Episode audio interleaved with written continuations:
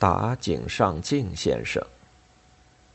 井上先生，在迎接中日邦交正常化十周年纪念的时候，拜读了先生的来信，充满友情的语言使我十分感动。虽然在病中写字困难，我也控制不住自己的感情，一字一字的写出我心里的话来。您谈到我们几次见面的情况，我得承认，一九五七年的第一次会见我已没什么印象，但是，一九六一年春三月我到府上拜谒的情景还如在眼前。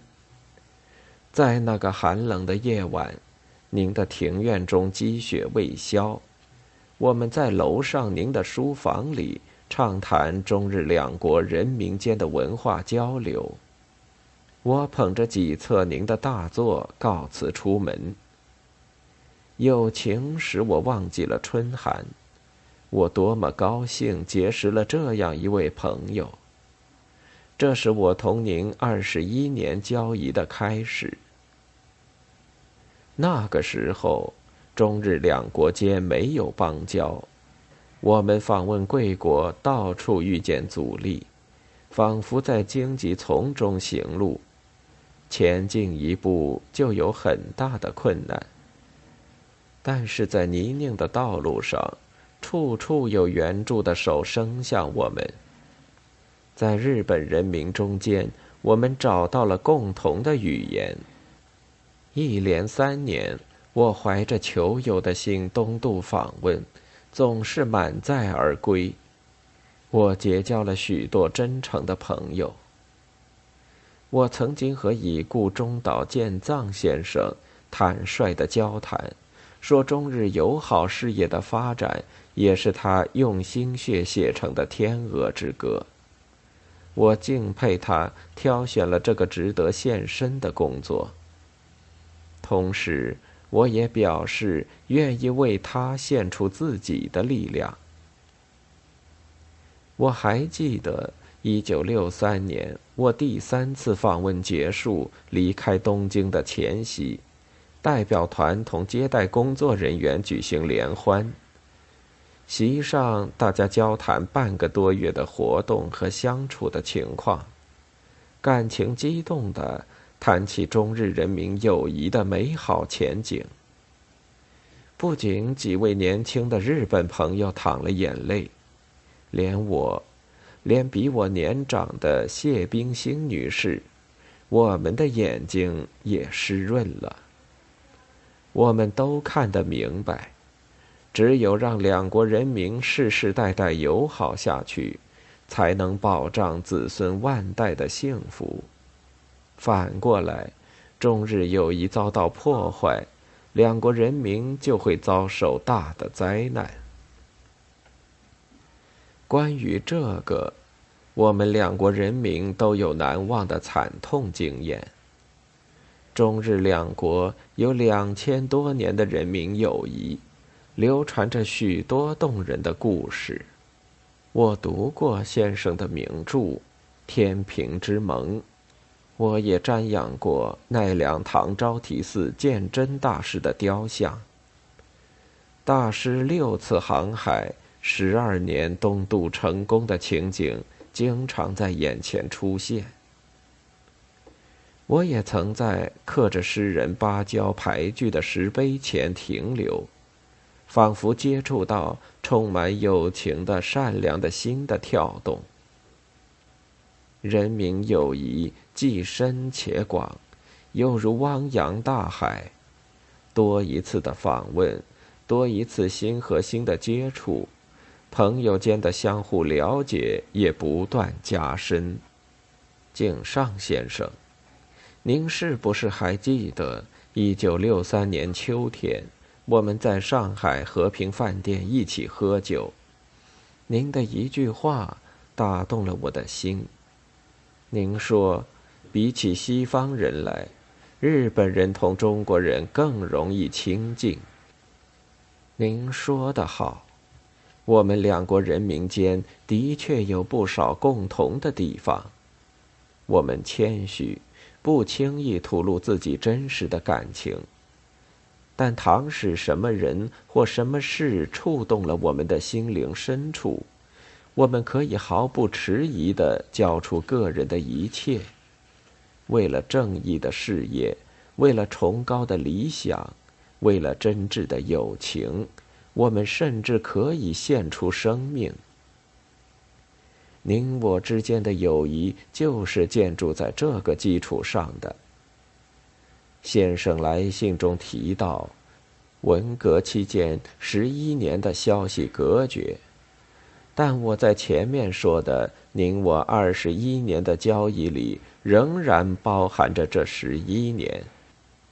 因为我在牛棚里受尽折磨，暗暗背诵但丁的《地狱》的时候，我经常回忆和日本文化界友人欢聚。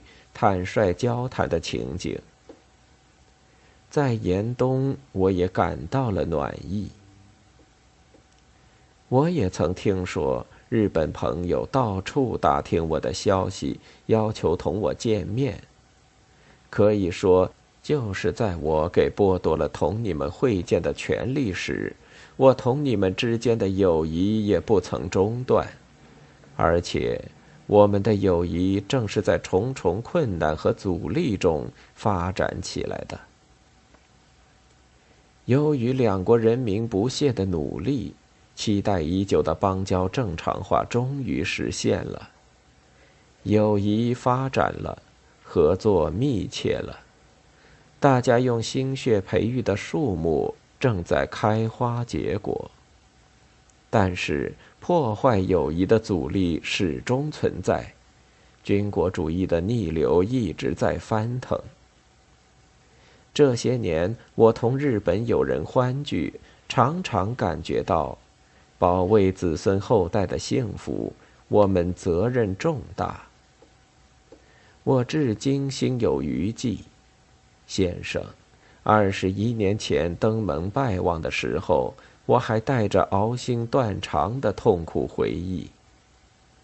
我是身经百战的一个幸存者，在东京豪华的旅馆里，我还做过血肉横飞的噩梦。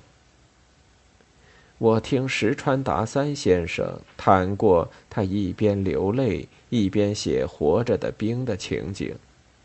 小说中日本兵杀害中国老百姓的残酷场面，我今天还不能忘记。秦泽光治良先生在山东济南目睹中国青年们被日军绑赴刑场，中岛健藏先生在新加坡看见日军逮捕大批华侨，全部枪杀。我和日本的作家含着泪，紧紧握着彼此的手。我们知道，我们友好，正是为了不让过去的惨剧重演。二十一年过去了，在两国人民兴高采烈迎接邦交正常化十周年的时候，发生了修改教科书的事件，把侵略改为进入。可能还有人想再次进入中国。日本军人进入中国不止一次，三十年代那一次的进入就造成了一千万以上中国人的死亡，同时也给日本人民带来莫大的灾难。一九八零年，我访问广岛和长崎，在卫灵碑前献了花。石阶上遗留的人影，暴风在融化的玻璃中的断手，蘑菇云、火海、黑雨，我脑子里装满了这一类的资料。在广岛资料馆的留言簿上，我写下我的信念：全世界人民绝不容许再发生一九四五年八月六日的悲剧。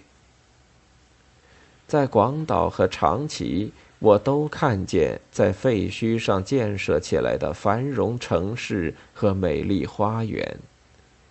鲜花是世界各大都市的儿童送来种植的，他们是人民友谊的象征。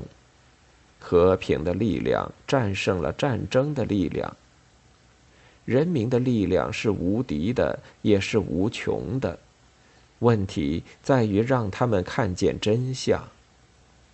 先生，作为文学家，我们有责任把真相告诉他们，免得他们再受骗上当。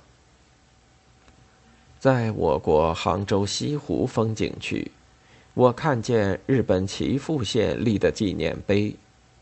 岐阜县人民说：“日中不再战。”中国人民说：“中日友好。”日本人民说：“日中友好。”我们要用更加响亮的呼声来迎接邦交正常化的节日，让那些妄想进入别国的野心家死了心吧！那条路是走不通的，先生。写到这里意犹未尽，但是篇幅有限，我应该搁笔了。我相信以先生为会长的日本笔会筹备召开的1984年东京国际笔会，一定会取得圆满的成功。关于国际笔会，我认为可做的事情很多。国际笔会应当成为世界作家的讲坛，应当成为保卫世界和平、发展国际文化的一种强大的精神力量。我的意见不一定对，希望得到您的指教。一九八二年九月二日，上海。